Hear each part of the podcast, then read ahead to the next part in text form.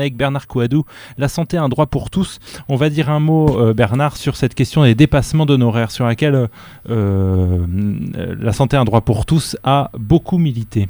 Voilà, c'est l'ADN du départ hein, de l'association, c'est défendre le système de santé solidaire, défendre les services publics de santé qui, à notre avis, sont les piliers de ce système solidaire, et notamment s'opposer à tous les outils de démolition à la fois du, système solidaire et de notre sécurité sociale.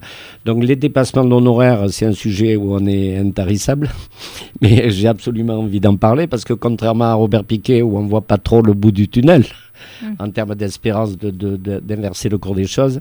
C'est vrai que là, on a, on a mené des batailles, là, notamment au mois de mai, et on a des projets plus importants, à mon avis, à la rentrée, où euh, ces dépassements d'honoraires, à mon sens inacceptables, mais je le dis en étant médecin retraité qui a passé 40 euh, ans de, sa vie professionnelle à, bien vivre de son métier, à être épanoui sans prendre aucun dépassement d'honoraires.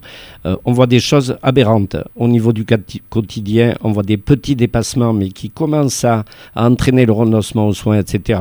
Quand vous passez une radio pulmonaire, on vous demande maintenant un supplément forfaitaire ou, euh, ou au pourcentage du prix. Et puis on a, on a des cas faramineux euh, dans celui qui a fait la une euh, ces derniers temps, là, grâce à la pression qu'on a mis aussi au niveau de certains journalistes, hein, une pression douce, hein, en respectant leur indépendance. Mais il y a l'affaire de, je pense à l'affaire de M. Robert Lacaze qui est sorti dans le Sud-Ouest avec une annonce en première page et une double page à l'intérieur. C'est un monsieur, pour ne pas citer l'établissement, on va dire que c'est la clinique Jean Villard. Euh, qui, euh, dans un état de semi-urgence, alors qu'il avait été hospitalisé euh, avant à Libon, etc., je vous passe les détails, a été hospitalisé à ce niveau, s'est retrouvé ponctionné de 4 850 euros de dépassement oh. d'honoraires. 4 000 euros pour le chirurgien, 700 euros pour l'anesthésiste, 150 euros pour le rééducateur fonctionnel. Et il dit sur le moment, comme il n'était pas loin de vouloir se suicider, c'était un problème de, rachis de colonne vertébrale. on m'aurait tendu un devis à 10 000 euros, euh, je l'aurais signé. Donc, grâce à la pression médiatique euh, qui, a été secondaire à la pression associative où nous étions très présents, etc., on est en train, on ne va pas rentrer forcément dans les détails, euh, d'arriver à ce que ce monsieur, notamment dans un premier temps de la part du chirurgien, soit en train de récupérer 3 000 euros des 4 000 euros qui était ponctionné. Il, avait, il n'avait réussi à négocier que le paiement en sept fois. C'est incroyable. Voilà. Donc, euh, comme on a plusieurs témoignages de ce type, euh, je ne vais pas insister hein, sur, tout, de, tout ce que je pourrais rapporter. Euh, voilà, on, a, on est un petit peu au-delà de la Gironde et on, commence à avoir un retentissement régional ou même national euh, dans ce type d'action.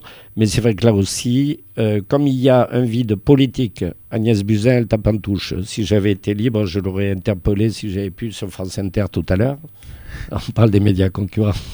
Il y a un vide juridique, il y a un vide éthique. On sait qu'on est meilleur, on a le droit d'en parler des autres. Il y a un système qui, qui, qui, où les médecins les moins scrupuleux ben, trouvent l'occasion de se remplir les poches, hein, il ne faut pas le dire autrement.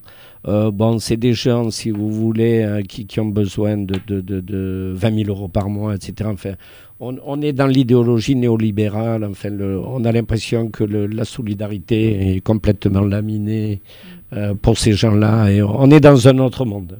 J'ai pas tout compris.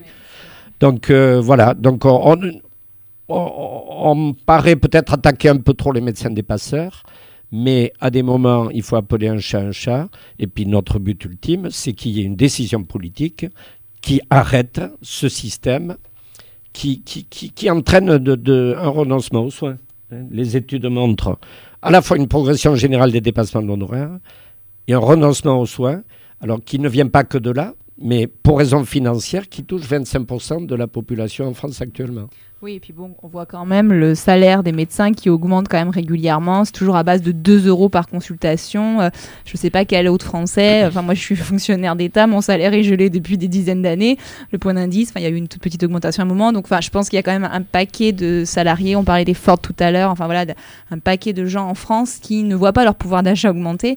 Donc, je ne sais pas si effectivement c'est euh, c'est la, la catégorie de population la, plus à plaindre en termes de salaire. Quoi. Donc, c'est sûr bah, que le dépassement d'honoraires, moi, ça me semble complètement. Pour parler concret, le revenu des médecins généralistes net avant impôt, il est de 6 000 euros en moyenne euh, mensuelle. Et pour les spécialistes, de 9 000 euros. Alors, est-ce que c'est Plus qu'un député, donc. Est-ce que Oui, c'est trop? Oui, que vrai. pas assez, etc. On ne va pas faire le débat ici, mais on interpelle les euh, médecins des passeurs en leur disant mais attendez, qu'est-ce que vous voulez comme revenu?